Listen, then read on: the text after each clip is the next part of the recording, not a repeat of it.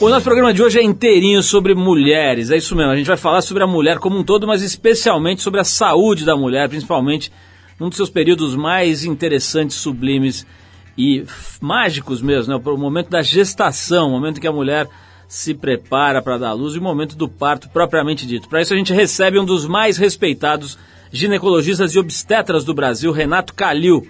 Renato atende nos principais hospitais da cidade de São Paulo. É um profissional muito reconhecido, muito notável aqui no cenário da obstetrícia, da ginecologia brasileira e paulistana. E tem no currículo dele partos com mulheres importantes tal, mas isso não é o nosso foco. Nosso foco é sobre questões muito importantes da saúde da mulher que são tratadas hoje em dia de maneira pouco atenciosa, pouco, com pouca importância, com pouca rele, relevância. Estamos falando, por exemplo, da questão da cesariana. Né? Você sabia que mais de 90%, na verdade mais de 95% dos partos da rede particular no Brasil são feitos através de cesariana. O parto chamado normal está ficando de lado está saindo de moda, entre aspas. Nós vamos falar sobre isso, sobre endometriose, sobre uma série de coisas, sobre a vaidade da mulher em relação ao momento do parto e a gestação. Um monte de coisa bem interessante aqui a respeito das mulheres, da gestação e do parto da saúde feminina de uma maneira geral, com o Dr. Renato Calil aqui com a gente. Bom, mantendo a nossa tradição, a gente abre o programa com música. No último dia 3 de maio, Godfather of Soul, James Brown, completaria 78 anos de vida. Já deu uma olhada nos vídeos do James Brown no YouTube? Vai ver lá as dancinhas do cara, né? Ver onde o Michael Jackson aprendeu, né? Em que fonte ele bebeu. Pois é, a gente faz a nossa singela homenagem a essa figuraça, esse gênio da música, tocando The Boss, faixa composta pelo Brown, para a trilha sonora do filme Black Caesar, de 73. Depois da The Boss, a gente volta com o Tribe FM, hoje conversando com o obstetra e ginecologista Renato Calil, falando sobre as mulheres no momento mais complexo, maravilhoso e para muitas delas difícil da vida, que é a gestação e o parto. Vamos lá. Get down.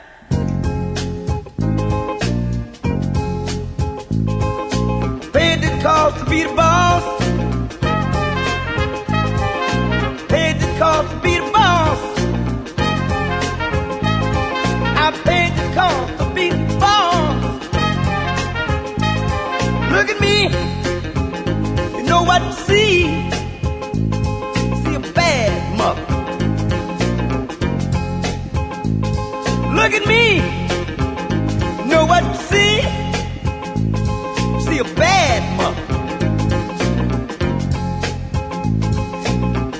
The to be the boss. Paid the cost to be the boss. Look at me. Know what to see?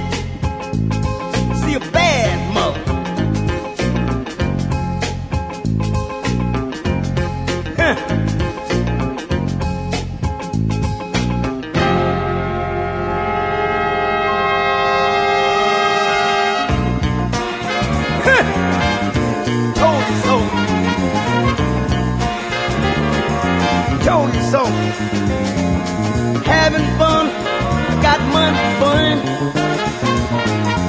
Having fun, got money fun. Having fun, got money fun. Having fun, got money fun. Cause I paid the cost, be the boss.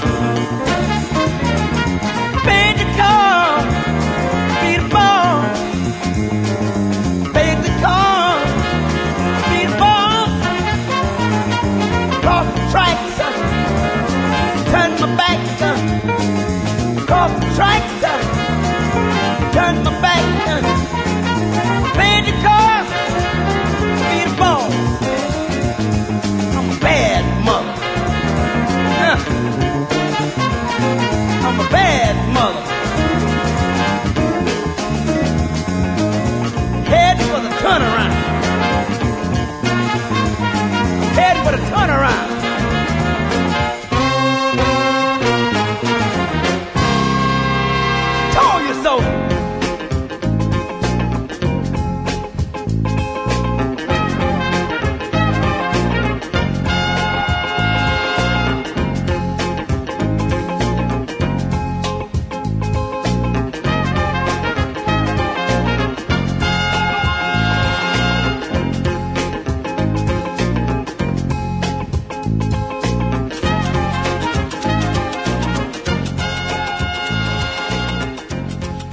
está no Trip FM. Oh, baby.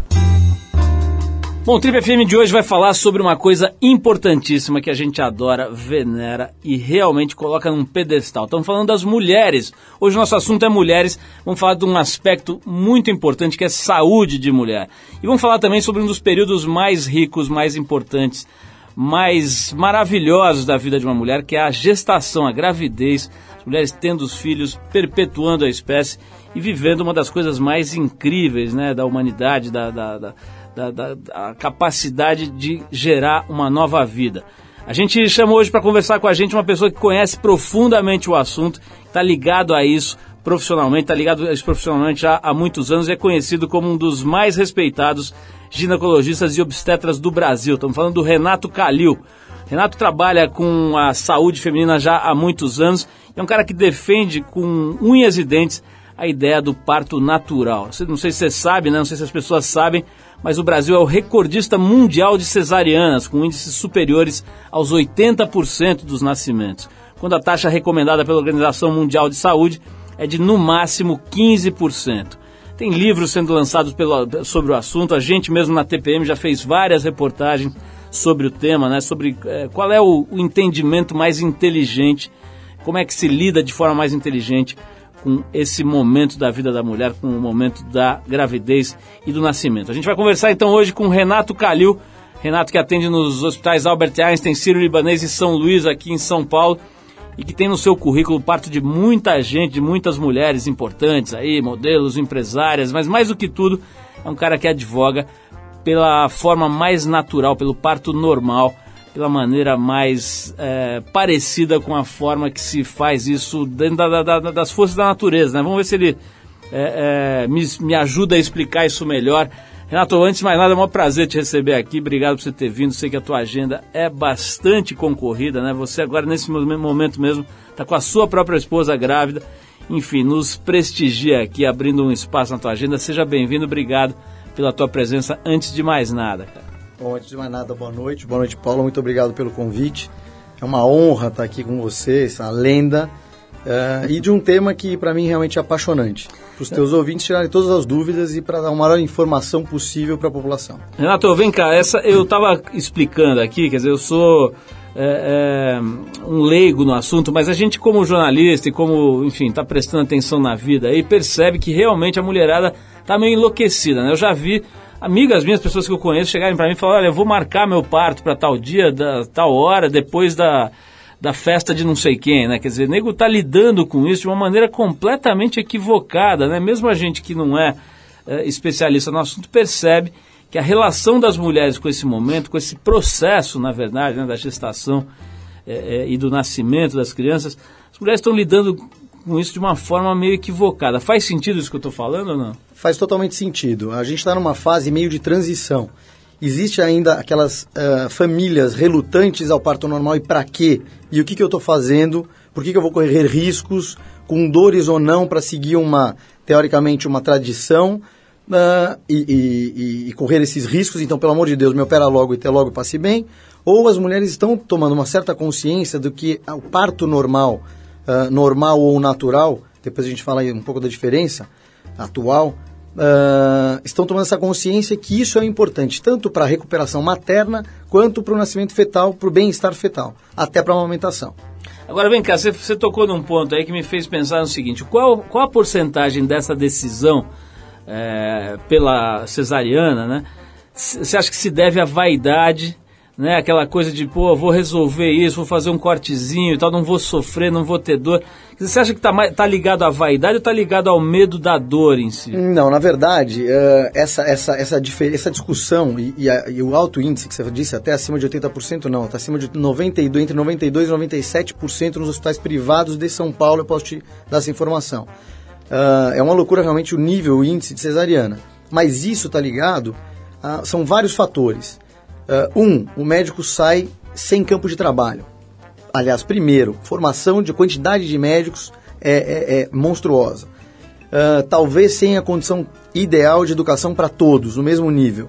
Esse médico sai no mercado de trabalho sem trabalho. Então ele não tem cliente e os convênios não querem cadastrá-lo. Então ele não tem clínica, ele não tem um hospital de referência para ele trabalhar e ele não tem cliente. Então esse médico vai perdendo mão de trabalho, então ele vai perdendo aquela segurança que ele talvez tivesse na residência. Então ele chegou no mercado privado, que dá muito medo cometer um erro, e o parto normal você está mais propenso aos erros. Não aos riscos cirúrgicos, mas aos erros uh, ou às dificuldades técnicas, depende muito do, da tua mão. Uh, e depois dizer, disso... O que você está tá explicando é que mu muitas vezes a, a, ideia da cesariana é, é, induzida pelo médico, é isso? Também. Uhum. Então, além da insegurança desse médico, a falta de tempo, uh, a queixa da remuneração, porque é tanto igual normal ao cesariana, então por que eu vou perder 14 horas num parto normal com um consultório lotado, que eu tenho que atender 30 pacientes num dia, uh, e na cesariana eu vou ganhar a mesma coisa? Então por que não marcar a cesariana na hora do almoço? Eu almoço num centro cirúrgico de graça, uh, e não perco o tempo do meu consultório, não perco meu feriado nem meu final de semana. Então, juntou o, o, o, a falta de mão com a falta de tempo e com a tradição que minhas amigas fizeram cesariana, não doeu nada, eu estou ótima, maravilhosa, fiz o parto antes, interrompi minha gravidez antes que estava insuportável meu último mês, talvez não foi um pré-natal adequado ou uma dieta adequada, etc, etc, e acaba virando cesariana. Então são várias indicações ou índices, queixas, uh, hospital, ideal, tempo, qualidade do médico e a minha paciência, a paciência materna ou da família. Agora eu falei da vaidade, Calil, tem tem a ver isso? Quer dizer, a mulher que faz a cesariana, ela fica menos detonada do ponto de vista muscular, ali, musculatura da barriga, tem o negócio do assoalho pélvico, né? Toda a, a, a próprio órgão genital e tal. Quer dizer, a, a mulher que faz a, a a cesariana ela sofre menos do ponto de vista físico? O corpo fica menos estragado, judiado ou não? É, do, uh, do, é uma lenda isso, né? Então é assim, uh, os Estados Unidos, por ter o maior índice de parto normal no mundo, uh, é o maior país, ou são os maiores estados, que tem incontinência urinária os esforços. Então as mulheres têm mesmo. Por quê? Porque o maior processo, ou o maior seguro mais caro profissional é o do obstetra no mundo. Depois vem o do advogado. Por quê? Porque são os profissionais mais processáveis. Por isso que o obstetra está em extinção nos Estados Unidos.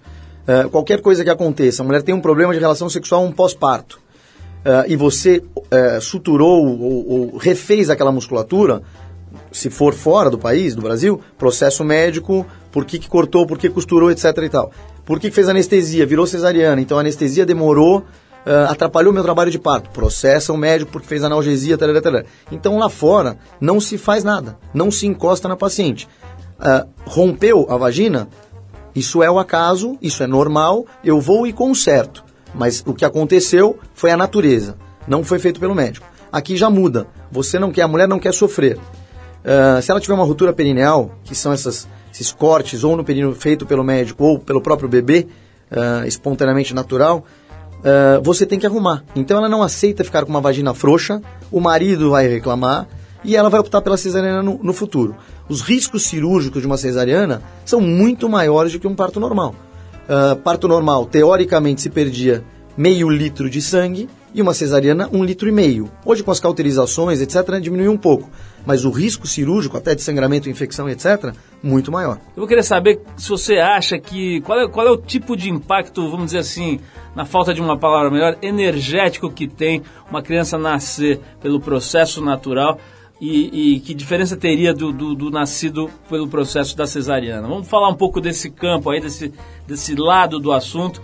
Mas antes eu vou tocar aqui uma banda pop lá da Inglaterra, Hot Chocolate. Essa banda foi bem popular na década de 70 e 80 e o principal hit deles, a faixa You Sexy Thing, foi lançado em 75 e que deve ter embalado a concepção de muitos dos nossos ouvintes mais jovens aí. Depois do Hot Chocolate, a gente volta com o Trip FM hoje conversando com o obstetra Renato Calhão. A gente vai falar um pouco sobre a diferença que ele sente nas crianças que nascem pelo processo mais natural e as outras que nascem num esquema mais cirúrgico, mais provocado, mais, entre aspas, artificial. Vamos voltar já já com Renato Calil. Vamos lá.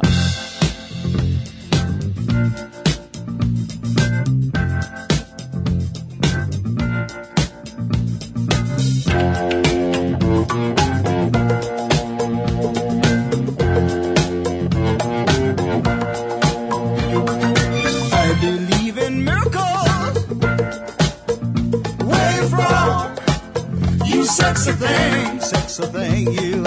I believe in miracles. Since you came along, you sex a thing.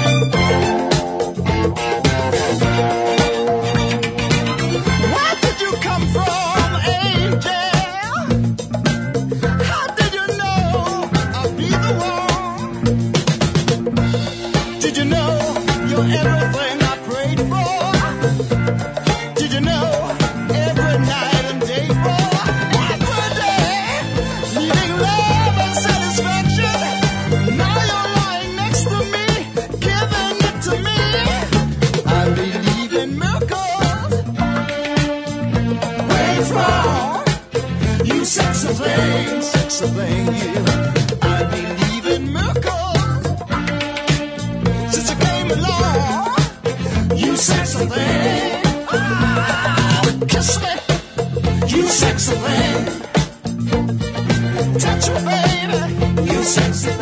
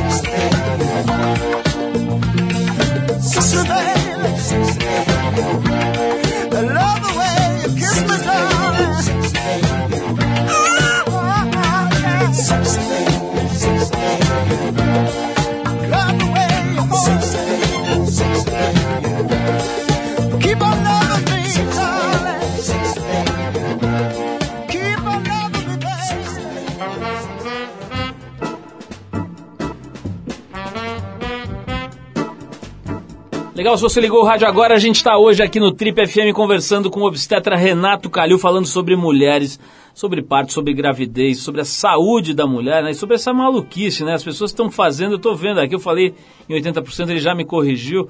Estão falando aí, mais de 95% dos partos em hospitais particulares são feitos pela famosa cesariana, né? pela incisão, né? um corte que se faz. A mulher se retira aí, quer dizer, um processo diferente do que a natureza planejou. Acho que a gente pode definir dessa forma, né, Calil? Para começar, que, qual é a diferença exata aí entre essa, essas, esses dois conceitos? O que, é parto normal e o que, que é parto natural? É, o parto normal é o parto via vaginal, já é, diferenciado do parto cirúrgico, que seria um parto cesariana ou até um parto fórceps via vaginal. Ah, o parto natural de hoje em dia é essa humanização que vem se dado, dado um pouco de atenção a mais, até demais. Então, seria o parto sem anestesia, sem corte, sem nada, no local de preferência. Até em casa, ou talvez numa banheira, ou talvez na sua varanda, ah, se de preferência. O que, que você tem visto aí? Quer dizer, como é que é a tua forma de ver? Se uma, se uma mulher chega no seu consultório, chega para você e pergunta qual é a tua recomendação para o parto dela, qual é o caminho que você particularmente sugere, indica e encaminha? Eu acho importante desse tema falar da- da- da- do natural, né? da, humanização em si. Na verdade, a humanização começou com Frederic Leboyer, que ele começou a respeitar a pessoa que vinha, esse ser que ia nascer, tinha que ter um certo respeito. Aquele tapa no bumbumzinho para ver o chorinho, isso é uma agressão física.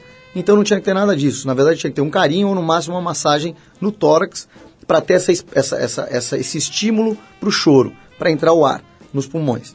Ah, então essa, esse natural, a humanização do parto natural, ah, eu acho assim, cuidados absurdos. Então um- uma mulher, quando ela vem no meu consultório querendo um parto natural, o ideal é o que ela quiser, sem analgesia, sem droga, teoricamente, a cabeça dela tem que estar preparada para sentir dor. Então isso vai depender do limiar de dor, o que ela suporta, o que ela não suporta. Agora, sem riscos materno-fetais. Então, o máximo de natural possível, numa banheira, numa sala preparada de uma maternidade, com toda a segurança para o feto e com toda a segurança para a mãe, com analgesia, uma UTI neonatal do lado, uma UTI materna, a gente pode fazer de tudo. Numa sala sem problema nenhum, da maneira que ela quiser, num lençol branco, aonde ela quiser, mas com toda a segurança do mundo. Eh, respeito muito as equipes hoje, eh, estão crescendo, fazendo esses partos naturais eh, domiciliares. O risco é muito grande de uma complicação materna, por exemplo. Uma mulher pode entrar num choque, uma parada cardíaca, por dor, um choque neurogênico. Ou ela pode ter uma hemorragia no banheiro, na banheira, e precisar de um sangue e não ter. Então pode ter um choque por essa hemorragia, um choque hemorrágico. E outras complicações maternas. A criança pode não nascer de parto normal e você precisar de um fórceps importante. Ou converter esse- essa tentativa de parto domiciliar numa cesariana. E aonde você vai fazer? Peraí, vamos pegar uma ambulância e vamos até o hospital ver se dá tempo? Então tem que botar numa balança e usar o bom senso para isso. Eu acho que o bom senso impera na medicina. Ô, Calil, você já fez, obviamente, parte de, de todos os tipos, já fez cesarianas, evidente, né? Em certos casos é necessário para salvar, né? Para garantir a saúde da mãe, do próprio bebê e tal. Você sente diferença entre o bebê que nasce num processo mais tranquilo, mais natural, mais parecido com, vamos dizer assim, com o que a natureza planejou? E daquelas crianças que nascem de outra forma, como é que, como é, que é o, o nenezinho desses, fruto desses dois tipos de, de processo? Sem dúvida. Eu acho que você, com mais que ninguém, sabe dessa energia que, que acontece na sala de parto, num momento de parto normal, natural. Ah, a cesariana é uma cirurgia programada, com horário marcado, e a maneira que é extraída o feto é uma maneira sem preparação. Ele, teoricamente, essas cesarianas marcadas, ele não foi avisado que ele vai ser retirado. Ele não teve o estresse para produzir o corticoide interno dele, o endógeno dele, para melhorar essas celulinhas pulmonares, etc. Todo esse estímulo que é importante. Depois a gente até pode falar em amamentação, sucção até na fala, ah, nessa infância dessa criança, que é importante no parto normal. A cesariana às vezes priva disso. Já o parto normal, que a mulher está sentada, conversando, batendo papo, curtindo todos esses momentos junto com o marido e com uma equipe adequada, vai ter um parto por via vaginal sem dor e vai ter esse bebê no colo. Pega esse bebê e leva para o colo, põe no peito. Então a energia que gera nessa sala realmente é muito diferente e as mães vão perceber, e quem já teve percebe, que a criança nascida de parto normal ou natural é muito mais tranquila na evolução até para amamentação do que as retiradas fora de hora. Bom, a gente vai falar, estamos falando aqui de um aspecto só da tua profissão, da tua vida, que é o parto. E, e agora tem es- essa coisa de ser médico, né? Essa, essa, essa, essa escolha, né? Essa vocação, esse caminho. E aí se aborda de novo aquele assunto que é bastante recorrente, que é a vida do médico, né? É um negócio complicado, né? O cara hoje em dia, então, com esses equipamentos de telefonia celular, telefonia móvel, o cara fica conectado 200 horas por dia. Vamos falar um pouco disso, né? Como é que é a vida de um médico hoje numa cidade como São Paulo? Mas é, vamos parar um pouquinho para ouvir uma música e na volta a gente aborda esse aspecto aí. A gente vai ouvir a música, uma música cu, cujo título é uma das preocupações talvez mais frequentes na vida dos pais e das mães, principalmente os de primeira viagem. A música se chama A Febre, da Janaína Pereira. A Janaína já está na estrada há um bom tempo, uma banda chamada Bicho de Pé. E seu projeto solo chamou, chamou bastante a atenção da gente aqui. Acho que vale a pena se ouvir para conferir. Vamos então com a faixa A Febre. Depois a gente volta para saber como é que é hoje vida de médico. Vamos falar também um pouquinho sobre essa história de fertilização in vitro, esse tipo de trabalho para produzir né, filhos em, em casais que não conseguem naturalmente ter filhos. Vamos falar um pouquinho disso também com o obstetra Renato Calil, nosso convidado hoje aqui no Trip FM. Vamos lá, Janaína Pereira, vai lá.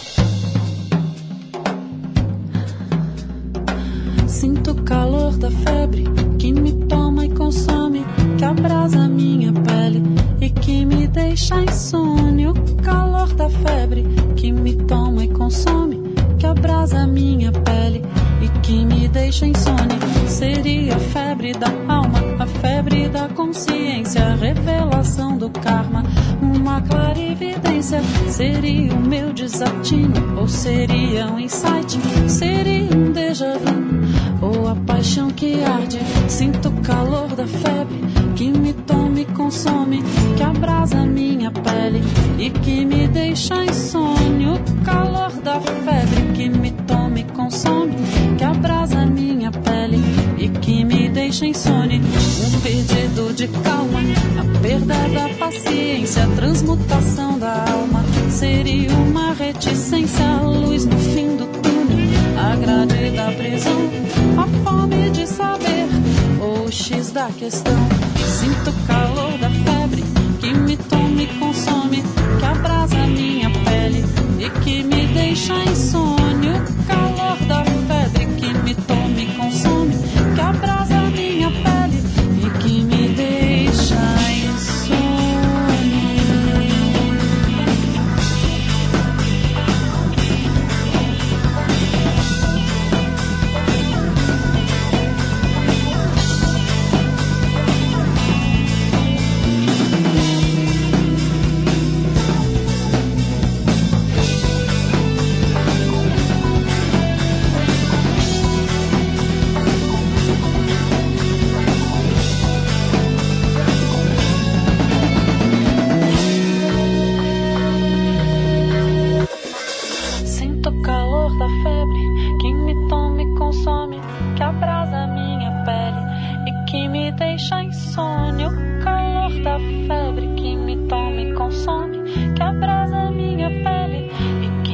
Deixa. Seria febre da alma, a febre da consciência, revelação do karma, uma clarividência.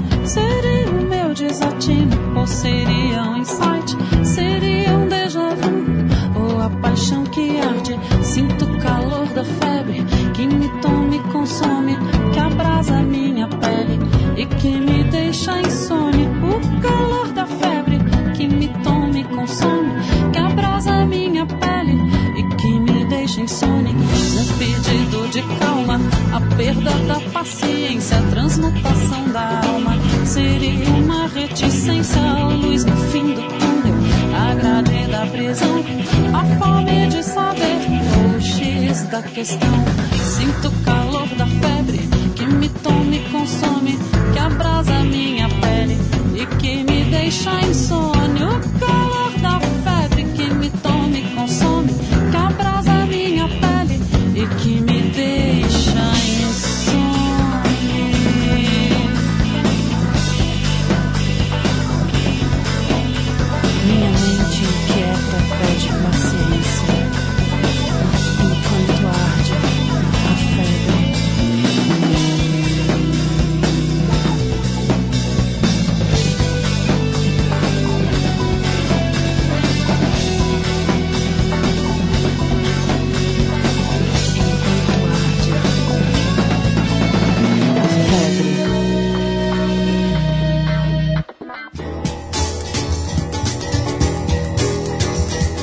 Legal, estamos de volta. Se você ligou o rádio agora, esse é o programa da Revista Trip. Se você perdeu a primeira parte da entrevista com o Renato Calil, vai lá no trip.com.br, ela fica disponível. Você pode também acessar através do seu iPhone no aplicativo da Trip. Você consegue ouvir os nossos programas eh, da semana e os programas dos últimos 10 anos. né? Nós temos lá tudo arquivado para que você possa baixar, ouvir fazendo ginástica, ouvir no trem, no ônibus, onde você quiser, a hora que você quiser. Calil, vamos falar um pouquinho sobre esse assunto que eu, que eu sugeri aqui antes da gente tocar a música. esse negócio desse, desse sacerdócio aí, né, da medicina, essa coisa de ter que estar disponível permanentemente, sem pausa, especialmente você, né, que está tá lidando com pessoas que estão fragilizadas ali, a gravidez, no né, momento que a mulher fica insegura, etc. Como é que é, cara? Tem, às vezes tem umas horas que você se arrepende, fala, puta, que eu fui cair nessa, né? Podia ser, sei lá, administrador de empresa, fazer qualquer outra coisa, teria meus fins de semana garantidos, feriados e tal. Como é que é, cara, esse aspecto da tua vida, dessa decisão que você tomou? É, como você falou, a medicina realmente é um sacerdócio normalmente nas maiores, na maioria das especialidades, mas é uma coisa apaixonante. Se você pudesse cursar até uma faculdade de medicina até o final, é, ou vivenciar a medicina, ela é apaixonante, por isso que você se dedica realmente full time. É, alguns momentos, como você disse, lá na frente da tua vida, você para e fala, putz, meus amigos estão indo e eu estou ficando e não dá. E, e, e, normalmente isso acontece quando você tem uma condição de poder acompanhar ou viajar, etc. E quando você atinge isso, a tua responsabilidade está no máximo. E aí você não larga mesmo. Uh, tanto na obstetrícia, que é, que é difícil, quanto entra a reprodução, porque ou é controle folicular, ou tem que transferir embrião, ou tem que aspirar folículo, etc. Uh, ou ficar em cima do teu laboratório, quer dizer, você não pode largar a clínica uh, nessa especialidade, como cardiologia, que eu tenho um irmão cardiologista que não sai do hospital, não viveu a vida dos filhos, então aí você abre mão um pouco de, dos seus amigos e, e, e das baladas, etc, etc, para o tempo que você tem livre, você viver um pouco a vida da tua família. Calil, vamos falar um pouquinho desse, desse assunto que é a, a clínica de fertilização, né? Esse, esse, esse, esse conhecimento, vamos dizer, da ciência que está conseguindo trazer filhos para casais que às vezes têm uma, teriam uma dificuldade ou não conseguiriam mesmo pelas vias normais. Como é que está esse negócio? A gente recentemente né, veio à tona esse assunto em função da, da condenação do Dr. Roger Abdelmaci, né, foi caçada a licença dele. O cara realmente um maluco completo, né? Tá foragido agora, tá sumido. Enfim, é, esse assunto veio a, a, a baila aí em função de um aspecto super negativo de um profissional. Mas o que, que se sabe hoje? Como é que está é que tá o, o, o, estágio de desenvolvimento desse lado da ciência? E o que está se conseguindo? Eu queria que você contasse um pouquinho em que estágio nós estamos nessa, nessa área do conhecimento humano. Hoje, a medicina no Brasil, na reprodução humana, top. Uh, tanto de laboratório quanto de profissionais. Uh, as normatizações estão melhorando esse atendimento, regulamentando um pouco o que você faz dentro de um laboratório, a qualidade de um laboratório e as informações que são obrigadas as clientes a ter. Uh, o fato que você citou realmente uh, foi um fato muito triste, porque a medicina já vinha caindo um pouco em descrédito uh, com essa vulgarização do médico em si. Com isso que aconteceu, caiu mais ainda em descrédito. E hoje o trabalho é realmente para reconquistar a moral, uh, principalmente da reprodução humana. Uh, a confiabilidade de um laboratório, a confiabilidade que o sêmen é verdadeiro, é aquele, que o óvulo é daquela mulher, uh, que os embriões estão lá, seus embriões. Então, isso tem que tomar um cuidado muito rigoroso. A Anvisa está em cima, a CRM está em cima. Agora, por outro lado, a necessidade da reprodução humana aumentou muito. Que acontece? As, as, mulheres estão menos férteis do que antigamente? Estão menos férteis. A mulher ela entrou no mercado de trabalho. Quer dizer, o que acontecia antes? Ela tinha que cuidar da casa, nossas avós, uh, ter filhos com 20, 22, 24 anos, já tinham 3, 4 filhos, cuidava do marido e acabou. Hoje, é uma mulher que tem que se cuidar, que menstrua todos os meses, com cólicas e, a, e hoje as doenças uh, psicossomáticas tomaram um, um, um, um volume muito importante nessas mulheres pela tensão de competir no mercado de trabalho com o homem. Hoje elas têm que estar belas, fazerem academia, malhar, ir para uma praia, estar tá bronzeadinha, ou seja, ela tem que fazer tudo. E além de tudo, parir, criar os filhos, amamentar e criar os filhos e tomar conta do marido. Quer dizer, virou uma coisa muito intensa para a mulher. E realmente, com o tempo, elas ficaram muito mais inférteis. Uh, com essa dificuldade para levar a gestação adiante, ou engravidar, ou levar até o final o parto. E isso tem que tomar um certo cuidado, porque a busca às clínicas de reprodução aumentaram assim, violentamente. E o tratamento de reprodução assistida, um pouco desordenado. Quer dizer, todo mundo hoje é, não consigo engravidar, é nos meus seis meses, como ficou acessível um médico esterileuta, ela vai numa clínica de reprodução e sai com tratamento. Então isso também tem que tomar um cuidado. A mulher está com mais dificuldade para engravidar? Está. Mas tem que tomar um certo cuidado e bom senso para tratá-la, principalmente. Bom, Calil, a gente vai voltar daqui a pouquinho para fazer uma série de perguntas. Tem gente entrando aqui pelo Twitter, fazendo um monte de perguntas. A mulherada está enlouquecida aqui. Quer aproveitar para fazer uma consulta grátis aqui com o Dr. Renato Calil. Vamos ver o que dá para ele responder no próximo bloco. A gente vai fazer mais um break para tocar mais um sonzinho aqui. Como o tema de programa de hoje é especialmente voltado para as mulheres, para a saúde da mulher, a gente separou uma faixa em homenagem às nossas ouvintes aqui do programa Ala Feminina, que é a seguinte: a gente vai com a dupla Hall Oates a faixa é You Make My Dreams, do álbum Voices de 1980. E depois deles a gente volta com o Triple FM hoje conversando com o obstetra Renato Calil. Vamos fazer as perguntas. Mulher quer, mulher quer saber se pode beber álcool, se, se ele é a favor do aborto ou não é, se pode pintar cabelo. Tem um monte de coisa aqui pra gente perguntar pro Calil na volta. Vamos de Hall Notes e já já tem mais Renato Calil com a gente.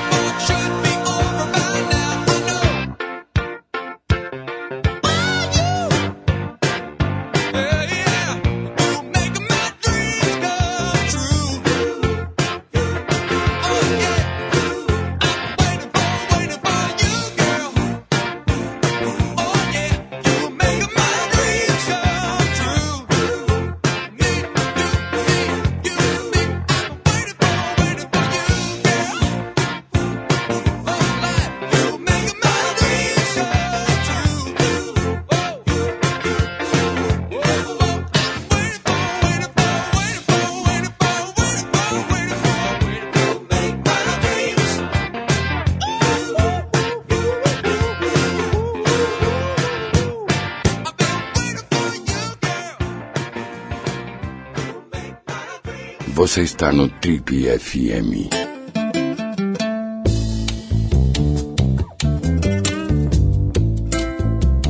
Legal, estamos de volta. Esse é o programa Trip FM. Hoje conversando com o obstetra Renato Calil, meio homem, meio parto. O cara já fez milhares de partos, conhece o assunto. Pô, os nenês vêm dançando pra mão dele.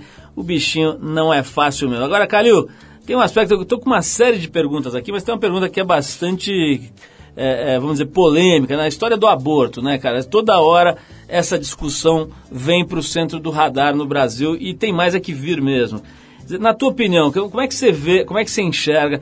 Deveria discriminar, quer dizer, de- de- de- tratar o aborto de forma diferente, não como um crime, né? Quer dizer, você acha que a legislação brasileira está tratando de uma forma correta desse assunto? Qual é a tua posição? Ah, não, eu acho que então, segue muito padrão igreja, então segue muito religião. Ah, e para isso nada pode, você não avalia nenhuma diferença entre os quadros ah, clínicos, quer dizer, cada gravidez uma gravidez. No contexto geral, eh, eu acho que o aborto tem que ser proibido no contexto geral. Vamos engravidar, não quero essa gravidez, eu vou tirar. Então, eu acho que o controle de natalidade tem que persistir. Quer dizer, o, a- a- o ensinamento, né, a educação da população para o uso de um contraceptivo, de métodos eh, anticoncepcionais, tanto de barreira quanto hormonais, etc. Quer dizer, isso tem que ser cada vez mais difundido. Agora, eh, cada caso, um caso no, tem- no termo aborto. Mas eh, toma muito cuidado, porque você está interrompendo uma vida. Então, realmente, é uma interrupção de uma vida. Eh, por isso, isso tem que ser discutido muito e levado em consideração caso a caso. Mas tomar muito cuidado com a divulgação do aborto em si, porque isso vira eh, arroz com feijão. Calil, a gente va- vai fazer o possível para evitar aquelas piadinhas do ginecologista, etc e tal. Mas tem uma pergunta aqui que é o seguinte: é, a pergunta é a seguinte, é, doutor Renato, por que você decidiu se tornar gine- ginecologista depois de 24 anos na profissão? Não cansa ver tanta mulher? Uma boa pergunta. É, excelente pergunta. Tanto é que foi a primeira especialidade que no meu terceiro ano de faculdade eu falei que jamais eu faria. Porque realmente você é colocado na faculdade no teu terceiro ano para fazer mais ou menos um conhecimento das especialidades e você entra numa sala com 20 colegas e uma senhora sendo examinada de todas as formas e mostrada de todas as maneiras com infecções, etc. Você fala, pelo amor de Deus, é, isso aqui eu não vou fazer mesmo. Só que a partir do momento que você começa a dar plantão fora da, da, da- da tua escola e faz o teu primeiro parto, que você começa a fazer no teu terceiro ano de faculdade, você se apaixona. Então a obstetrícia ela é apaixonante. E aí você começa a ver que a mulher ela é muito grata, que o homem não é. Quando você entrava em cirurgias no quarto, quinto ano, ia passar visita e olhava para a cara do teu cliente, teoricamente do teu paciente, pô, doutor, quando é que eu vou embora? E a mulher não, a primeira coisa que ela fala, doutor, muito obrigado por ter trazido meu filho ao mundo. Então isso te apaixona. Ah, mas de tanto ver mulher, se você gosta da mulher, você vai cuidar cada vez mais dessa mulher. Se você não gosta da mulher e de mulher, ou você fez a tua profissão, a tua especialidade para ganhar dinheiro, aí você vai se dar mal, você vai se arrepender. Tem outra pergunta aqui pelo Twitter da TPM, o arroba revista underline TPM. Doutor Renato, uma mulher que optou pela cesárea no primeiro parto, deve ter algum cuidado especial para tentar o parto normal na segunda gestação? Sim, se esse parto for o próximo parto antes de um ano e meio, obrigatoriamente cesariana. Se não, depois de um ano e meio, ela tem 12% no trabalho de parto de ruptura desse, desse útero que foi suturado. Por isso que quanto mais cesariana eh, no país, muito mais risco a você ter uma complicação para um trabalho de parto futuro. Tem outra pergunta boa aqui, é o seguinte: quais são os grandes truques usados pelos obstetras, vamos dizer assim, menos competentes para induzir a mulher? Tem, tem algumas alternativas aqui que elas colocam aqui. Eu já ouvi, o bebê vai sofrer muito, vai correr risco desnecessário, o bebê é muito grande. Os caras ficam mandando esse tipo, os médicos ficam mandando esse tipo de coisa mesmo para induzir a, a, a, a cesariana. E a pergunta final é aqui é o seguinte: que tipo de pergunta eu posso fazer para o meu obstetra para não cair no conto da cesárea? Ah, histórias tipo: cordão, seu bebê está enrolado em cordão. O teu líquido amniótico diminuiu, quer dizer, ela nem fez ultrassom. Com 28 semanas, 7 meses, 8 meses, seu bebê é muito grande, quer dizer, não chegou nem na hora do parto, o bebê já é muito grande. Ah, então, esses sustos do obstetra para a mãe, para tentar induzir ou minimizar a, a encheção para o parto normal, isso acontece bastante. A dica é: preste muita atenção na recepção do consultório do seu médico. Se ele é um médico que prega que faz parto normal, você tem que encontrar a maior parte das clientes pós-parto contando que fez parto normal. Se você vai num consultório que ele fala que ele faz muito parto normal, humanizado, etc., e você só encontra pós-cesárea, algo está estranho. Ô, Calil, tem uma outra pergunta aqui, essa da redação da TPM mesmo. A gente fez recentemente aí matérias sobre uma espécie de tendência de pensamento, uma turma que parece que tem como, como principal eh, figura aí a Débora Pascali Bonaro, que fez uma- um documentário chamado Orgasmic Birth, o parto orgástico, que defende que o parto pode ser um momento de extremo prazer, quase como um orgasmo. Você não parece ser muito desse time aí. O que, que você acha desse tipo de, de, eh, vamos dizer, tendência aí de pensamento? É, eu assisti esses partos orgásticos, né, para ver realmente se tinha orgasmo mesmo e etc. E todos os partos orgásticos que eu assisti, um DVD que me deixaram no consultório, ah, de orgásticos não tinham nada, na verdade. Mas eh, o marido participava muito dessa dor materna. Então ele entrava na banheira, ele ajudava a estimular a mãe. Quer dizer, esses estímulos pelo marido, isso ajuda a relaxar bastante ah, a mulher numa banheira, num trabalho de parto, minimizando a dor. Mas que ela vai ter dor, ela vai ter dor. E que a dor do parto simula um orgasmo, muito longe disso. Porque realmente é uma dor, não é um prazer. O prazer é ver a criança depois e o alívio da dor. Tem outra pergunta aqui que eu acho importante não terminar sem fazer, o Calil, que é sobre a endometriose, né? O que, que é exatamente isso? É, explica um pouquinho pra gente, estão falando que isso é doença da mulher moderna, né? O que, que é exatamente, quais, quais são os sintomas? Fala um pouquinho disso daí. É, no, no- no- quando eu te citei da infertilidade que aumentou muito na mulher, essa é uma das doenças psicossomáticas com caráter genético até hereditário. Ah, já vem aí um- uma predisposição para ela desenvolver essa patologia que é o que é o endométrio. O endométrio é o que a mulher na verdade menstrua, ela descama. Então é a parte interna do útero que, que, que se descama na menstruação. Esse- essa endometriose é endomet- esse tecido endometrial que cresce fora do útero para dentro da barriga. Então esse tecido normalmente ele está próximo de trompa, ovário. Como o intestino está próximo, reto sigmoide, normalmente você tem uma invasão da parte intestinal, mas a gente encontra endometriose em córnea, a gente encontra endometriose na parte pulmonar, levando até um pneumotórax, uma perfuração ah, teórica interna pulmonar ah, e complicações mais graves. Hoje a endometriose, por essa mulher estar mais estressada, com doenças autoimunes ou psicossomáticas importantes, ah, a endometriose é a maior causa de infertilidade da mulher nos dias de hoje, ah, impedindo com que ela engravide no batimento dos cílios das trompas, fagocitando ou englobando, atrapalhando a subida do espermatozoide ah, e até a implantação do embrião dentro do útero. A endometriose hoje realmente é uma praga. Ah, o diagnóstico tem que ser preciso, porque o Dr. Google assusta muito, então tomar cuidado com o Dr. Google. Hoje os exames, até invasivos, que é um, por uma laparoscopia, você consegue ter um diagnóstico preciso de endometriose. Os ultrassons hoje com Doppler e ressonância magnética te dão diagnósticos precisos de endometriose, que podem ser tratados tanto clinicamente quanto cirurgicamente. E um dos melhores tratamentos para endometriose é a gravidez. Agora, Calil, pra gente ir terminando aqui, é o seguinte, tem, agora, esses dias mesmo, a gente, eu assisti mais uma entrevista do Elcimar Coutinho, né? O médico brasileiro já está com idade avançada, já, mas continua muito ativo, né? Falando de forma bastante assertiva, tal, sobre esses temas, e ele é um cara, você me corrija se eu estiver errado, que sempre advogou pela, pela tentativa de, de diminuição ou de cessação da menstruação. Né? A ideia é que isso não faz parte do, do processo natural da mulher e acabou que a gente foi é, criando um sistema que faz a mulher menstruar todo mês e tal. Você compactua dessas ideias? Você, você concorda com ele? É, é, você está falando de um, de um expoente da, da medicina, da ginecologia, e no mundo ele é respeitado pela parte endocrinológica dele. Ah, o professor Elcimar é uma pessoa fantástica. Ah, ele começou com essa, com essa pauta de não menstruar nas mulheres que tinham ovário policístico, na verdade, que elas tinham aquelas falhas de menstruações, teoricamente hoje a gente sabe, por não ovulação. Então ele falava que já na natureza, que não é normal sangrar, por que eu vou forçar essa mulher a sangrar? Então vamos mantê-la sem menstruar, sem sangrar. Ah, isso é fantástico. Então eu concordo nas, nas mulheres ou patologias que a menstruação faça mal para essa mulher. Mas como um genérico, nem pensar. Cara, obrigadíssimo, adorei. Acho que deu pra gente dar uma geral no tema, né? Um tema vastíssimo, né? Quer dizer, daria pra ficar falando aqui 200 horas sobre esse assunto, principalmente se a gente for começar a ler as perguntas que estão entrando aqui pelo Twitter, vai aí uns dois anos de entrevista. Mas acho que deu pra gente dar uma panorâmica, uma geral no assunto. Um assunto de extrema importância, né? Esse negócio da loucura, da febre da cesariana, é realmente Uma uma, maluquice, né? Um negócio, uma questão de saúde pública, inclusive.